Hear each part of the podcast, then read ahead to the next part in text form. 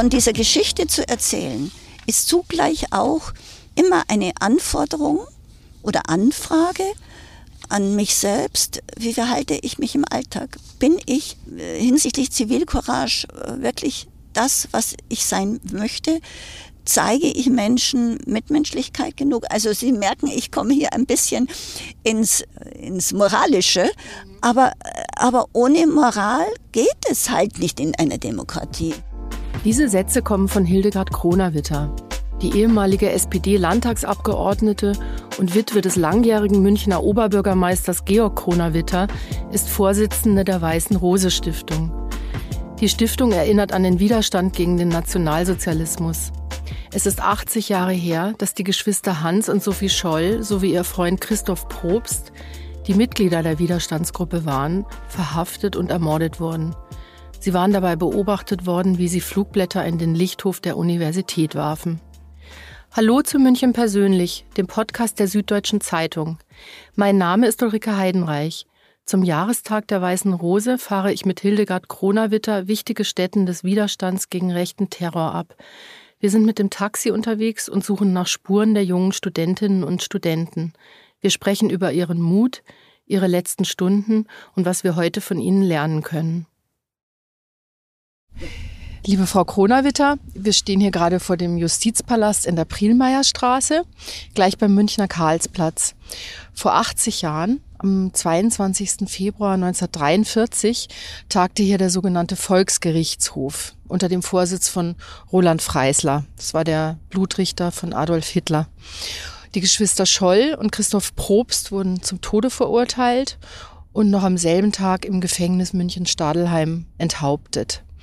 Und Sie haben sich, liebe Frau Kronawitter, äh, nicht nur als Vorsitzende der Weißen Rose Stiftung intensiv mit der Verhandlung beschäftigt. Was können Sie uns denn zu dem Tag vor 80 Jahren hier im Gericht erzählen? Ja, der 22. Februar 1943 ist in, in der Tat ein höchst bemerkenswerter Tag gewesen, denn der Prozess war sehr kurzfristig angesetzt worden. Die Verhaftung fand am 18. Februar statt. Das war ein Donnerstag. Dann war am Freitag abgesprochen worden zwischen Giesler und Bormann in Berlin, dass der Prozess hier in München stattfinden soll. Das war Gieslers ausdrücklicher Wunsch ja. gewesen, dem wurde stattgegeben. Dann äh, wurden auch an diesem Freitag, also wir sprechen jetzt vom 19. Februar, die, äh, die äh, jungen Männer, also Hans Scholl und wie sich dann auch rausstellte, alle weiteren, das wurde gleich im Vorgriff gemacht, vom Militär entlassen. Sie waren ja zugleich auch äh, Angehörige der Wehrmacht gewesen, damit der Volksgerichtshof tätig werden konnte. Mhm. So viel ähm, juristische ja, Spitzfindigkeit wollte man dann schon auch äh, gelten lassen, dass also die förmliche Entlassung aus der Wehrmacht erfolgt war. Und dann reiste Freisler in der Nacht zum 22. aus Berlin an mit weiteren Richtern, wie sie damals ja auch benannt wurden. Und dann fand ab 10 Uhr der Prozess äh, hier im Justizpalast statt. Und die Anklage, die lautete hochverräterische Feindbegünstigung Vorbereitung zum Hochverrat, Wehrkraftzersetzung? Ja, das war sozusagen die Zusammenfassung dessen, was man sie beschuldigte. Mhm. Hintergrund war, dass sie Flugblätter hergestellt hatten und verteilt hatten. Und äh, in den Flugblättern wurde aufgerufen, zur Beendigung des Krieges, wurde aufgerufen, die Terroraktivitäten einzustellen, überhaupt diese erstmal bekannt zu machen. Und das alles firmierte dann eben unter diesen Stichworten, die Sie gerade angesprochen haben. Äh, mir ist es immer auch noch wichtig, darauf hinzuweisen, dass ab 1934 bereits die Herstellung und Verteilung von Flugblättern verboten war. Also sozusagen neun Jahre früher hat man begonnen, jede andere Meinungsäußerung als die von der NS, von dem NS-Apparat ja. verbreitete, zu unterbinden. Und dazu gehörten auch diese Maßnahmen.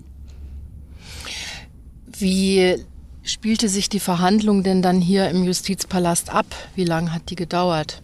Sie dauerte äh, zweieinhalb Stunden. Sie war nach den Regularien äh, vorbereitet. Der Reichsanwalt äh, hatte die Anklageschrift verfasst. Die wurde ja am Tag zuvor, also am 21. den drei vor dem Gericht stehenden Personen, Sophie und Hans Scholl und Christoph Probst, zugestellt. Darin war bereits auch sichtbar gemacht worden, was der Reichsanwalt fordert, nämlich die Todesstrafe. Es gab auch in diesem Prozess tatsächlich eben nicht nur den Ankläger und die Richter, es gab Verteidiger, die aber in diesem Kontext, ich sage jetzt mal, vielleicht ist es nicht ganz so stimmig, eine Proforma-Funktion hatten. Mhm. Also dieser Ablauf war noch gemäß eines äh, Verfahrens. Es gab auch Zeugen, also Belastungszeugen. Der Freisler selber hat dann Teile der Flugblätter, das war ja sozusagen das Belastende, das man hatte, vorgelesen. Und wir stellen uns gerne vor, wie Hans Scholl wahrscheinlich geschmunzelt hat, äh, als er seine Texte da oder Texte der Gruppe äh, zu hören bekam und merkte, äh, hier wird im Gericht werden Texte verlesen, die eine Anklage des Systems darstellen. Und das mag ihm eine Befriedigung sein. Und wir zeigen in der Denkstätte Weiße Rose einen Zettel. Da hat ein Beteiligter aus dem, aus dem Verfolgungsapparat, äh, Schmaus ist ja, einen Zettel geschrieben. Äh, da steht drauf, äh, Hans Scholl bezeichnet das Verfahren als Affentheater. Und dieser Zettel ist erhalten. Als die Gerichtsverhandlung beendet war, sind ja. dann die ähm, Geschwister Scholl und ihr Freund Christoph Probst umgehend Richtung äh, Gefängnis Stadelheim transportiert worden und was man hört, wohl auch sehr schnell danach hingerichtet worden mit der Guillotine. Oder was weiß man darüber? Nein, die Abläufe dort sind äh, relativ gut bekannt. Das wurden in, in das Gefängnis gebracht es wurden dann parallel offensichtlich äh, die, die Vorbereitungen für die Hinrichtung getroffen. Ähm, bewegend finde ich immer wieder äh, zu lesen, wie den Eltern es nochmal gelungen ist, den Eltern Scholl äh, in das Gefängnis äh, zu gelangen. Und die Gefängniswärter haben da wohl ohne große Formularitäten äh, die Begegnung auch erlaubt der, der Kinder mit den Eltern. Da gibt es den Bericht. Dann haben wir die Berichte von den Gefängnispfarrern, von dem evangelischen und den katholischen Gefängnispfarrer. Und dann war die Hinrichtung, man kann nur sagen, gnadenlos und äh, fast mechanisch abgelaufen. Wir haben die Berichte über die Hinrichtungen auf einem Formular und bei Hans Scholl äh, steht dann handschriftlich in dieses vorgedruckte Formular eingefügt. Er rief, es lebe die Freiheit und man kann erkennen, dass diese Einfügung von den Oberreichsanwalt erfolgte, der letztlich äh, mit seiner Unterschrift bestätigte, dass jetzt die Ermordung stattgefunden hat. Die Münchner Gruppe, die bestand ja im Kern aus Studentinnen und Studenten und sie waren alle unheimlich jung und sie waren so unendlich mutig. Woher denken Sie, Frau Kronawitter, haben die jungen Menschen diesen Mut genommen? Darüber kann man eigentlich nur spekulieren.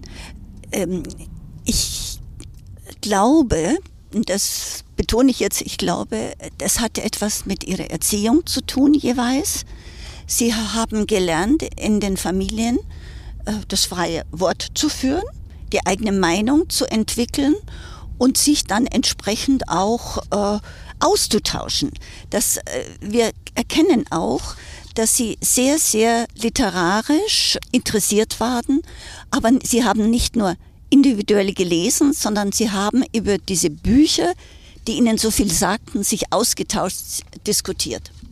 Und äh, daraus schließen wir, es braucht eben, um die eigene Meinung zu entwickeln, nicht so eine Basis an Kenntnissen, an Mut, an, ja, an Training gewissermaßen, sondern es braucht auch den Austausch mit Gleichgesinnten und ja, das Finden der richtigen Einschätzung. Natürlich, ich sage immer, das Gewissen war schon auch ein gewisser Seismograph für sie, äh, nämlich zu sagen, was richtig und was falsch war.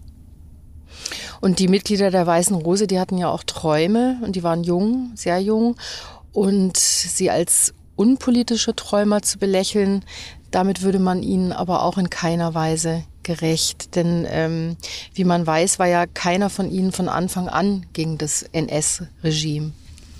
Äh, nein, also sie, ich bezeichne ihr Handeln als sehr politisch. Nicht nur mutig, sondern auch politisch und nicht, auch nicht naiv. Sie wussten natürlich, wer, wer die freie Meinung äh, wagt, ist mit dem Leben bedroht.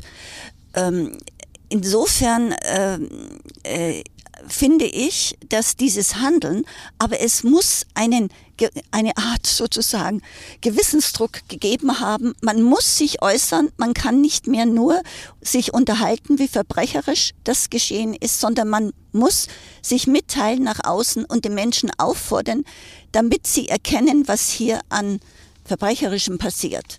Lassen Sie mich anmerken, äh, wir äh, von allen sieben Beteiligten, die hingerichtet wurden, erkennen wir am deutlichsten bei Willi Graf, dass er sich ähm, nicht hat einbinden lassen in die NS-Jugendorganisation.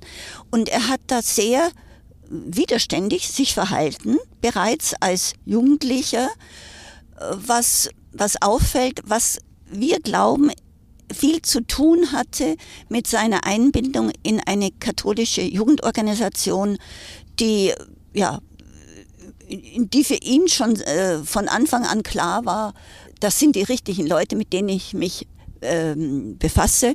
Interessanterweise berichtet uns seine Schwester Anneliese Graf, dass aus dem Kalender, in dem die Adressen standen, Willi Graf, nachdem er merkte, dass Freunde so äh, NSDAP-Anhänger geworden sind, dahinter äh, er die ausgestrichen hat und ähm, nicht mehr kontaktieren wollte. Es hat ja auch eine große Rolle gespielt. Das drückt sich ja zum Beispiel auch in dem fünften Flugblatt aus. Das war der Aufruf an alle Deutsche, der berühmte Aufruf. Ja. Ähm, da, der war eben getragen von der Überzeugung, dass der Krieg äh, trotz aller Lügen und aller Propaganda letztendlich verloren war. Und ähm, einige der Medizinstudenten, die Mitglieder der ja. Weißen Rose waren, die waren ja auch als Sanitätssoldaten in Russland gewesen und die haben ähm, kurz vor der Niederlage äh, bei Stalingrad eben die Grausamkeit jenseits alles Vorstellbaren erleben müssen. Ja, äh, dieses fünfte Flugblatt hat bei den gesamten Flugblättern, die äh, verteilt wurden, eine besondere Bedeutung. Aufruf an alle Deutsche. Das heißt, die Gruppe selber hat durch eine intensive Vorbereitung äh, gewollt, dass dieses Flugblatt in ganz Deutschland verteilt wird. Es ist auch gelungen. Beispielsweise ist Sophie Scholl mit 2400 Flugblättern nach Ulm gefahren. Willi Graf nach Saarbrücken. Es, es wurde nach äh, Berlin und, und äh, in andere, Frankfurt und andere Städte gebracht. Also man, das Ziel war, diese Gruppe in Deutschland eine, ja, einen Anstoß zu geben, damit die Menschen doch einsehen, dieser Krieg ist nicht mehr zu gewinnen. Es muss ein Ende haben mit dem Sterben äh, auf, auf den im Felde sozusagen, mhm. aber es muss auch ein Ende haben mit dem Verbrechen. Wir haben uns jetzt der Ludwig-Maximilian-Universität genähert, dem Geschwister-Scholl-Platz und dem Kurt-Huber-Platz. Und es sind, wie gesagt, 80 Jahre vergangen, seitdem die ersten Mitglieder der mhm. Weißen Rose mhm. hingerichtet wurden. Und hier am 18. Februar 1943 sind sie mhm. in die Fänge der Machthaber geraten. Das war übrigens genau der Tag, an dem Josef Goebbels im Berliner Sportpalast seine berüchtigte Rede zum totalen Krieg ähm, erklärt hatte. Und an diesem 18. Februar wir stehen hier direkt vor dem Hauptangang der Uni. Da legten Sophie und äh, Hans Scholl das sechste Flugblatt äh, ja. aus. Und das sollte auch ihr letztes sein. Und die restlichen Exemplare, die übrig geblieben sind, die ließen sie dann durch den Lichthof der Universität herunterflattern. Was ist danach passiert? Sie, also man, man muss ein bisschen die, die Zeit davor auch, glaube ich, mit einbeziehen. Natürlich haben äh, die jungen Leute gespürt, die Gestapo ist ihnen bereits auf den Fersen. Das äh, wissen wir jetzt sehr genau. Es gab ja bereits eine Gestapo-Sonderkommission, um die Menschen zu finden, die es hier wagen, Flugblätter zu verteilen ja. oder Wandparolen äh, zu schreiben, nieder mit Hitler oder Freiheit. Professor Hockertz hat in einem ganz aktuellen Aufsatz auch nachgewiesen, dass diese Verteilung in der Universität nicht so rein zufällig war, sondern sie hatten von diesem Flugblatt noch einen Stoß zu Hause. Es war zu überlegen, was tun mit diesen. Und äh, Hans Scholl hatte mit äh, Willy Graf und äh, Alexander Schmorell nachweislich vorher schon gesprochen, dass man dies jetzt auch in der Uni verteilen äh, müsse. Und dann diesem Morgen des 18. Februars ähm, war dann Hans Scholl sozusagen derjenige gewesen, der gesagt hat, wir machen das. Und Hockertz meint, Sophie Scholl habe ich sich da relativ spontan angeschlossen. Sie sind dann hier in die Universität gegangen, wussten, äh, wann Vorlesungen sind, haben diese Zeit genutzt vor 11 Uhr, um sie auszulegen. Und dann war da immer noch ein Packen im, im Koffer gewesen. Sie sind zurückgelaufen, sind auf die zweite Empore hoch überm Lichthof, haben dort noch mal ausgeteilt und wie Sophie Scholl es beschreibt, sie habe dann einen Stoß auf die Balustrade gelegt und nach unten gestoßen. Im Verhör sagt sie, sie kann nicht erklären, warum sie das getan hat, aber diese nach unten fallenden Flugblätter sind in der Tat bei uns in unserem Denken eingeschrieben als Fanal der Freiheit. Und das ist auch das, was sich so vermitteln lässt und was Menschen der heutigen Welt es doch sehr bewegt. Und die sind beobachtet worden damals von dem Hausmeister. Ja, ähm, Jakob Schmidt äh, hat sie gesehen. Man muss schon betonen, das Personal wurde vorher schon aufmerksam gemacht, man müsse hier aufpassen und hellhörig sein, weil ein Schriftgutachten ähm, schon nachwies, dies, die Flugblätter scheinen mit der Universität irgendwie zu tun zu haben. Sie haben sich festhalten lassen und da gibt er hat sie gesehen, sie haben sich fest, er hat sie angerufen, sie haben sich festhalten lassen. Und da gibt es nun die Überlegung, warum hat Hans Scholl, dieser kräftige junge Mann, den nicht einfach umgestoßen? Aber das wäre bereits ein Eingeständnis gewesen des Schuldigseins. Also sind die beiden dann von Jakob Schmidt in das Büro des Justiziars der LMU geführt worden, wurden sofort von diesem in zwei Räume gebracht, also damit sie sich nicht mehr absprechen können. Und der Justiziar hat dann die Gestapo geholt. Der Justiziar war sozusagen der Verbindungsmann der Universität mit der Gestapo. Und die ist dann gekommen und hat sie mitgenommen. In die, in die, zum Verhör in das Wittelsbacher Palais. Und dann waren die Verhöre. Den Geschwistern ist es zunächst gelungen, offenbar abgesprochen von beiden, wenn was wäre, wie verhalten wir uns, darzustellen. Und dann waren aber die Hausdurchsuchungen in der Franz-Josef-Straße 13 und es stellte sich dann heraus, dass Beweismaterial da war. Und dann war nach einem langen, stundenlangen Verhör, äh, hatte dann Hans Scholl es zugegeben und Sophie Scholl wurde damit konfrontiert und sagte auch dann, aus, wie es sich verhalten hatte. Und die Flugblätter, die finden sich ja in Form eines Bodendenkmals direkt am Haupteingang vor der Universität wieder. Wie kam es denn zu diesem Bodendenkmal und wann wurde dieser Platz benannt nach den Geschwistern Scholl und dem Professor Huber? Ich fange jetzt erst mit dem Platz an. Gerne. Äh, die, die Plätze links und rechts der Ludwigstraße wurden 1946 benannt. Aber es ist unglaublich spannend, dass es bereits äh, 1945 im Juni ein, ein Schreiben gab an, an den damaligen Oberbürgermeister Scharnagel, man möge nach äh, den Geschwistern Scholl, Kurt Huber und Alexander Schmorell ähm, Straßen benennen, um sie für ihre Tat zu würdigen. Dieses Schreiben ist unter, ist, haben drei Personen unterzeichnet. Dann gibt es ein weiteres, also das Schreiben ist, ist registriert äh, als äh, behördlicher Vorgang. Dann gibt es nach drei Monaten nochmal ein Schreiben, da wendet sich wieder ein Bürger an den Oberbürgermeister und formuliert, also die Stadt München sei verpflichtet, jede Menschen zu ehren, äh, die, und, die unter den Nationalsozialisten äh, gelitten haben, gleichwo, aber auch in München. Und zuvörderst mögen doch bitte Sophie und Hans Scholl, Kurt Huber und Alexander Schmorell gewürdigt werden.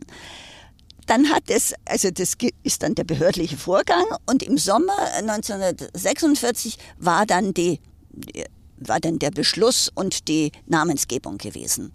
Also das ist sehr früh, dass hier die Namen eingeschrieben wurden in das Stadtgedächtnis. Äh, das Bodendenkmal, das in der Tat äh, eine besondere, eine besondere Aufmerksamkeit erlebt. Wir merken das von den Gruppen, die äh, wegen der Weißen Rose zur Universität kommen, bleiben davor stehen. Dieses Bodendenkmal verdankt sich, dass 1987 Risch Art, also verbindet es mich mit der bekannten Bäckerei mhm. in München, ein ähm, Kunstprogramm äh, ausgeschrieben haben und bei dieser Ausschreibung wurde dann dieser Vorschlag von Schmidt-Matt, einem Künstler in Berlin, akzeptiert und dann kam es zur Realisierung. Und seit 1990 ist dieses Bodendenkmal am Eingang und ist im Grunde genommen eine wunderbare Erzählung, weil es Flugblätter zeigt, es zeigt die Porträts und es hat auch noch eine Fortsetzung über die kleine Anfahrtsstraße in Richtung Brunnen, um auch zu erklären, die sind ja ausgestreut worden, auch in München, die Flugblätter. Also eine, wir finden etwas sehr, sehr Bewegendes und gut Vermittelbares. Und wenn man über dieses Bodendenkmal tritt, äh, kommt man zur Gedenkstätte der Weißen Rose, ja. die direkt äh, neben dem Lichthof oder unter dem Lichthof der ja. Universität eingerichtet ist. Trifft man sie dort häufig an? Also mich persönlich. Ja. Wir haben, also wir, wir als Weiße Rose Stiftung leiten nicht nur die Denkstätte Weiße Rose, sondern haben von der Universität zwei Büroräume zur Verfügung gestellt. Also äh, sind wir äh, sozusagen in diesem Gebäude gleich zweifach untergebracht. Äh, ja, meine Aufgabe als Vorsitzende ist es zu schauen, dass wir äh, neben vielem anderen, dass wir die Denkstätte gut betreuen, dass wir Personal haben, die die Aufsicht führt, dass Gruppen, die kommen, geführt werden. Also das ist schon, ist schon auch meine, man könnte sagen, so eine gewisse Organisationsarbeit, die ich da zu leisten habe, zusammen mit der Mitarbeiterin. Aber die Gedenkstätte ist auch offen für Besucher ohne Voranmeldung? Ja, ohne selbstverständlich. Zu bestimmten, zu bestimmten Zeiten, wir haben das auch angenannt, angegeben. Und äh, wann sind denn die Öffnungszeiten? Gleich mal als kleiner ja, Service für unsere Hörerinnen vom, und Hörer des also Podcasts. Also an Werktagen von 10.30 Uhr bis 16.30 Uhr und an Samstagen von 11.30 Uhr bis 14 Uhr. Und welche Exponate sind dort ausgestellt? Wir haben die Denkstätte genau vor, vor fünf Jahren, nein, vor sechs Jahren, Entschuldigung, ja. äh, eröffnet mit einer völlig neuen Ausstellung. Und unser Ziel war, dass die in dieser, in dieser Ausstellung erklärt wird, wie die Zeit damals war, warum der Protest war, wer die handelnden Personen waren, aber auch äh, äh, was sich an, also wir erzählen äh, die Geschichte der Weißen Rose, den Widerstand, wir zeigen die Flugblätter als Scans, wir zeigen auch, wie die Flugblätter in Deutschland in andere Städte gebracht wurden. Wir haben natürlich die Port Porträts der Hauptakteure. Mhm. Und äh, wir haben Zeitzeugengespräche, die wir bekommen konnten ähm, von, vom, aus dem Seibold-Nachlass, wo Zeitzeugen tatsächlich, also Beteiligte damals, die verurteilt wurden, wie zum Beispiel Franz Müller äh, oder Traute Lafrenz, berichten, wie sie das erlebt haben. Ja, es ist eine, eine Ausstellung, die zweisprachig ist, ähm, mit traditionell erzählt, aber unser Anliegen war, der heutigen Generation zu erklären, was damals Widerstand war, was letztlich eine Diktatur ist und wie die Verfolgung auch stattgefunden hat.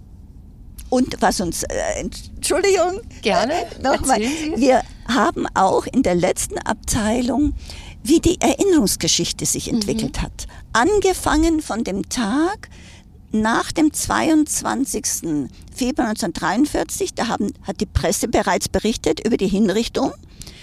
Dann hat die Auslandspresse im Sommer 43 dann anders berichtet, positiv natürlich berichtet. Thomas Mann hat ja auch aus dem Exil genau, darauf reagiert. Da. Auch das äh, wollen wir darstellen und das wollen wir zeigen, weil ja über die Erinnerung selber auch so viel sich verändert. Zum Stichpunkt Erinnerungskultur. Wir fahren jetzt hier durchs schönste Schwabing und kommen vorbei an den äh, Wohnorten der damaligen Mitglieder der Weißen Rose. Und ich glaube, an den meisten sind auch Gedenktafeln. Fangen wir zum Beispiel an. Hier sind wir jetzt in der Franz-Josef-Straße in der Nummer 15 im Hinterhaus. Ja. Da war die Wohnung von Hans und Sophie Schroll. Beschreiben Sie doch mal, wie das Leben der beiden hier war und aus welcher Familie die Geschwister kommen? wenn wir hier in Schwabing tatsächlich äh, zeigen können, dass es, das waren Studierende, die in Untermiete wohnten. Das muss man ja festhalten. Das war, waren keine luxuriösen Wohnverhältnisse, sondern die äh, Studierenden äh, waren hier und äh, waren hier einfach angewiesen, dass ihnen jemand ein Zimmer vermietet und äh, Sophie und Hans Scholl wohnten eben in der Franzosstraße erst ab diesem Wintersemester, weil, äh, weil äh, Hans Scholl war ja bis Ende Oktober äh, im Kriegseinsatz als Sanitäter gewesen, als Sanitätsarzt gewesen und, äh, und dann konnten sie dies in dieser Wohnung sein im Hinterhof. Und ja, äh, es war das Leben von Studierenden. Wir können nur ein bisschen das rekonstruieren. Natürlich sind sie zur Universität gegangen, haben dort Vorlesungen gehört, haben aber auch an, ab äh, Ende November bereits da, darauf hingewirkt, die Flugblattaktionen auszuweiten. Und das machte alles äh, enorme Arbeit. Und, und auch in der Denkstätte zeigen wir, wie ein Flugblatt entstanden ist. Es war ja nicht nur so, dass man einen Text hatte und dann ging man in den Copyshop, sondern der Text musste mühsam auf Matrize geschrieben werden und dann diese Matrize mühsam mit einfachem Gerät abgezogen werden. Dann musste das getrocknet werden und verstand werden. Also es war richtig Arbeit, die sich damit verbunden hat. Und beispielsweise von Willi Graf gibt es eine Aussage. Willi Graf, da, der ist, hat schräg gegenüber gewohnt, in der Mandelstraße ja, lebte ja, der. Ja. Mhm, Sie ja. merken es, wenn ich da ins Erzählen komme, dass ich da, das sprudelt nur so, weil mich das natürlich auch emotional bewegt. Und von Willi Graf, äh, äh, der beschreibt einmal, wie er an einem Nachmittag in die Wohnung der Scholz gekommen ist und dann hätten sie zu viert äh, stundenlang gearbeitet und dann haben sie, als er gegangen war, haben so circa 2000 Abzüge seien hergestellt worden. Daran wird deutlich, vier Leute stundenlang gearbeitet und siehe da, es war, waren halt 2000 Abzüge. Und ähm, wer war Willi Graf? Willi Graf ähm, stammt aus dem Saarland das heißt, er ist in Nordrhein-Westfalen in Euskirchen geboren. Die Familie zog nach Saarbrücken und er wuchs dort auf. Äh, die äh, Eltern, der Vater war sogar NSDAP-Mitglied, äh, als Gastwirt vielleicht auch ein bisschen opportunistisch ausgerichtet. Willi Graf ähm, hat in Bonn Medizin studiert gehabt, dann wurde, dann war er 15 Monate als Sanitäter im Einsatz an der Front gewesen. Er war auch damals schon äh, mal an der sowjetischen Front gewesen, aber auch in Jugoslawien und Frankreich.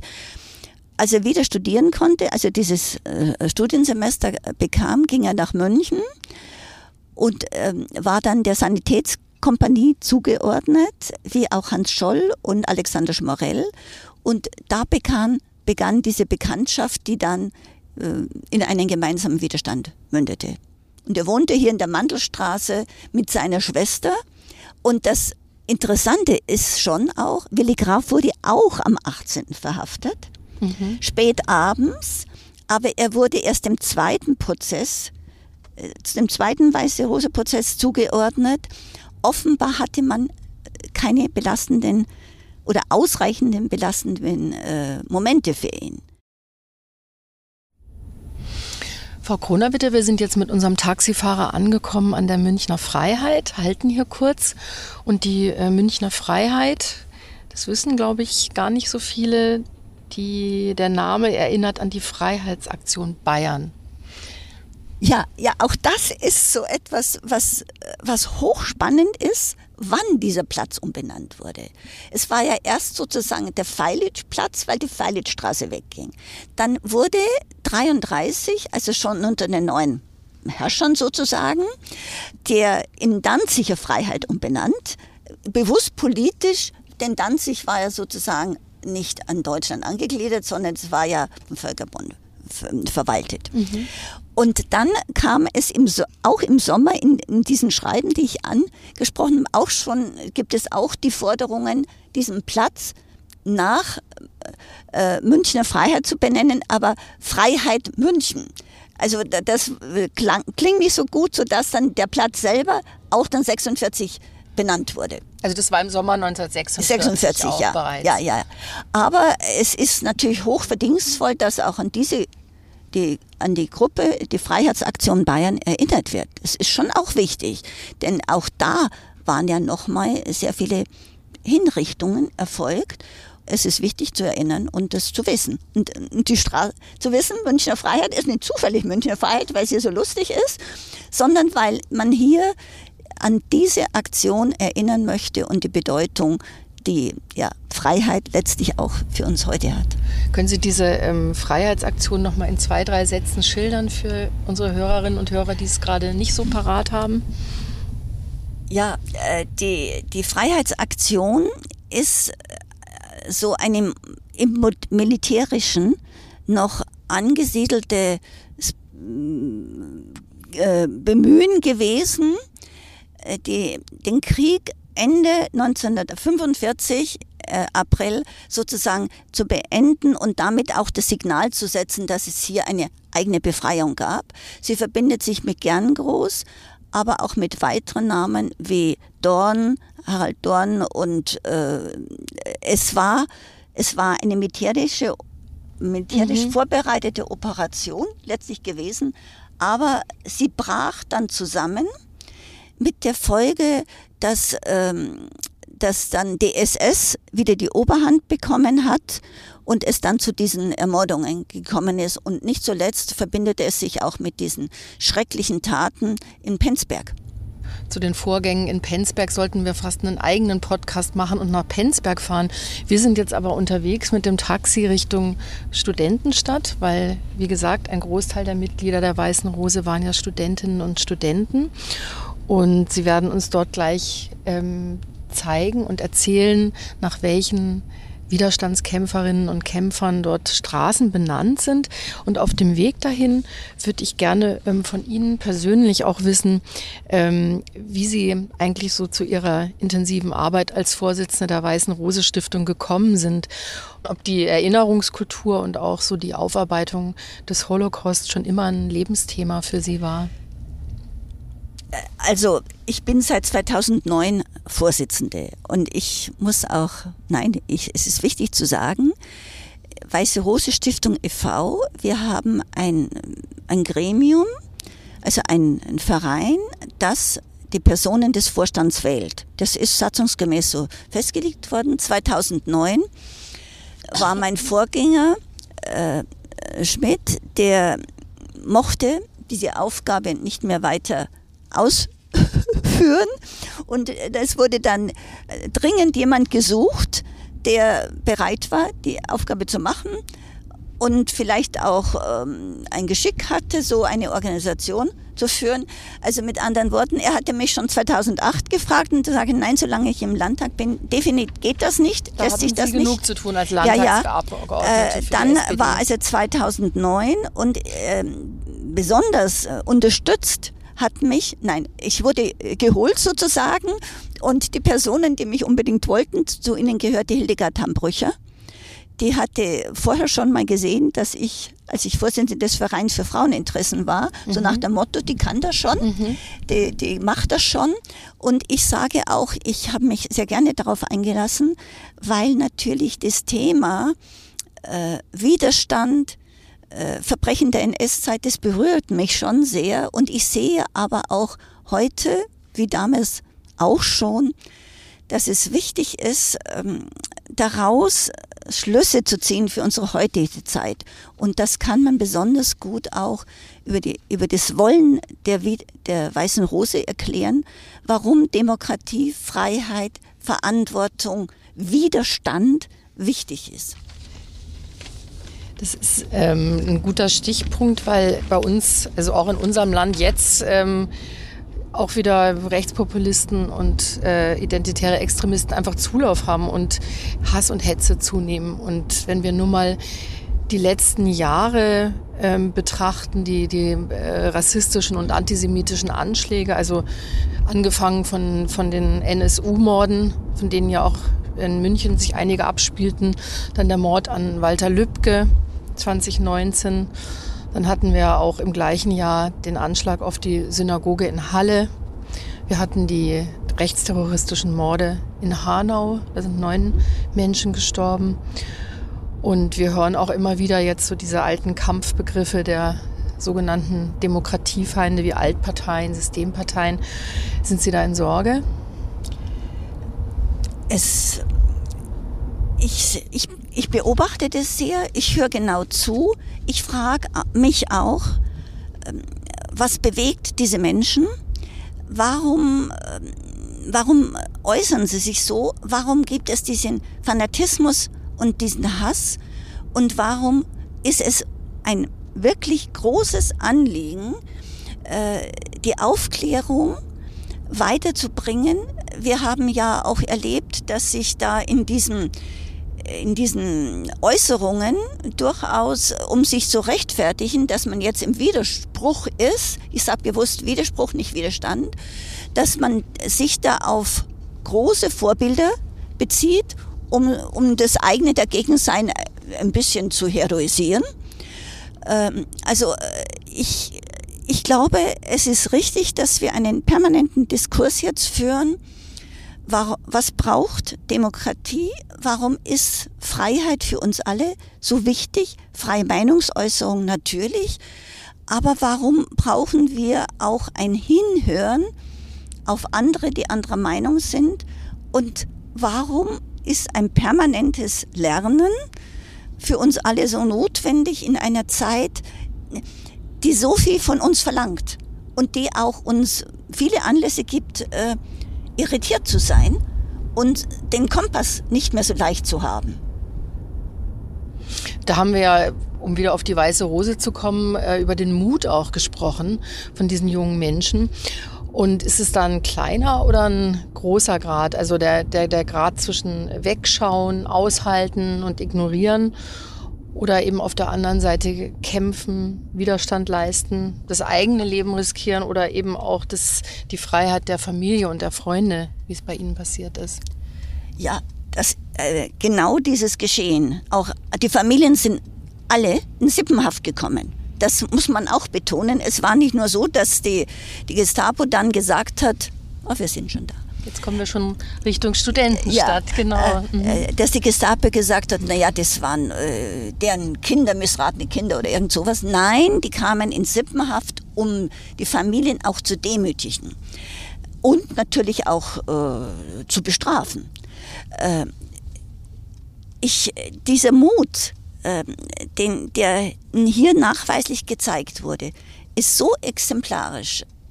Wir, wir, können ihn bewund wir können ihn nur bewundern, können nur fragen, was ist denn, was hat, was war, hat's denn möglich gemacht, diesen Mut zu entwickeln?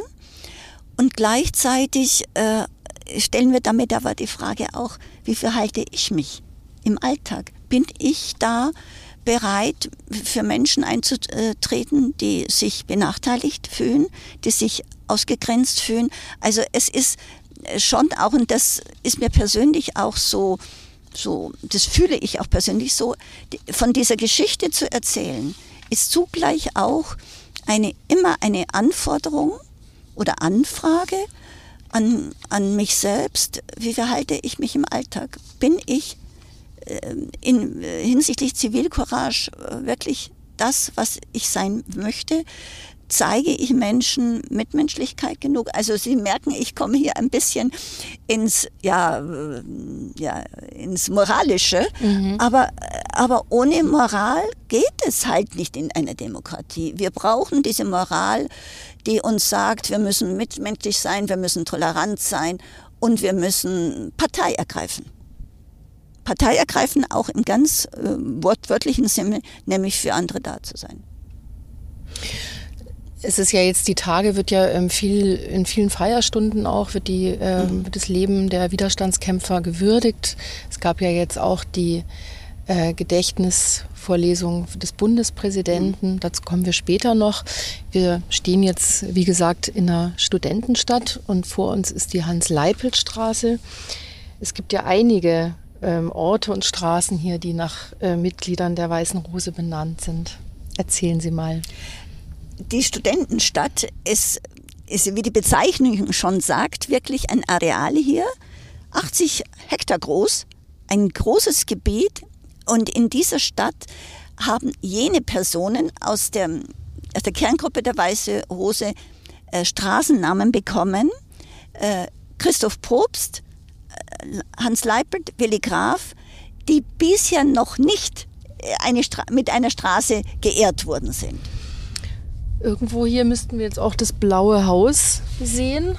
Ja, es ist so, äh, dann äh, wurde festgestellt, nachdem äh, die, also drei, die drei Personen, die ich genannt hatte, dann war 76, 77, 78 wurde hier eine große Sporthalle gebaut, die wurde nach Hans Scholl benannt, mhm. so nach dem Motto, der ist ja hier noch nicht äh, gegenwärtig.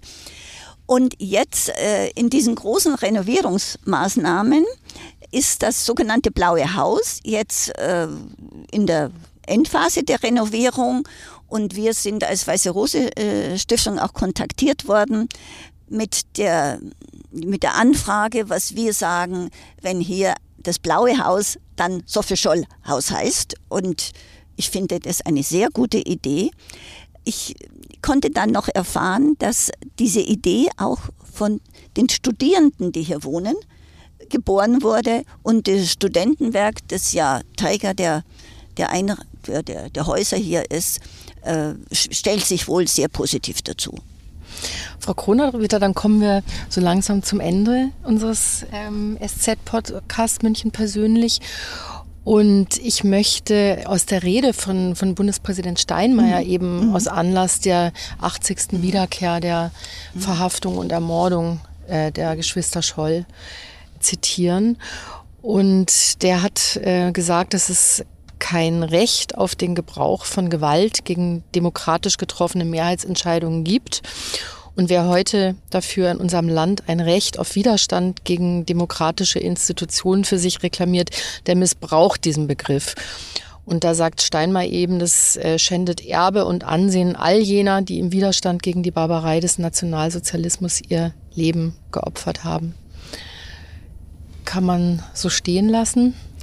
Ich finde, das ist sehr gut formuliert, weil äh, wir dürfen nicht verwischen, dass Widerstand im Nationalsozialismus, Widerstand in brachialen Diktaturen, von denen wir auch heute hören, Steinmeier hat das auch angesprochen, dass dortlicher Widerstand bedeutet, dass man das Leben einsetzt. Wir haben, und das hat Steinmeier schon besonders hervorgehoben, wir haben in unserer Verfassung nicht nur die Grundrechte äh, festgeschrieben, die, die Prinzipien der Demokratie. Wir haben auch letztlich ein, ein Widerstandsrecht sogar festgeschrieben im Paragraph 20 Absatz 4. Das wurde erst 1968 eingefügt. Wenn keine anderen Maßnahmen äh, möglich sind, um vor der Abschaffung der demokratischen und rechtsstaatlichen Ordnung, um, um diese Abschaffung zu verhindern. Also sozusagen ein ganz allerletztes Mittel äh, lässt uns die Verfassung zu, aber sie fordert äh, gleichzeitig auch, dass wir vorher das Regelwerk, das Demokratie und Rechtsstaat bei uns ausmacht, dass das ausgeschöpft wird. Und da bin ich sehr, sehr für oder ich, ich finde das geradezu äh, logisch in, in, in der Struktur, wie unser Staat aufgebaut ist. Frau Kronawitter, dann äh, bedanke ich mich ganz herzlich für das Gespräch. Wir fahren jetzt äh, zurück zur Gedenkstätte, bringen Sie zurück zur Universität und ich wünsche Ihnen noch einen schönen Tag. Das war Hildegard Kronawitter und das war München persönlich für diese Woche. Alle anderen Folgen finden Sie auf sz.de-podcast. Die nächste Folge von München persönlich erscheint in zwei Wochen. Danke fürs Zuhören.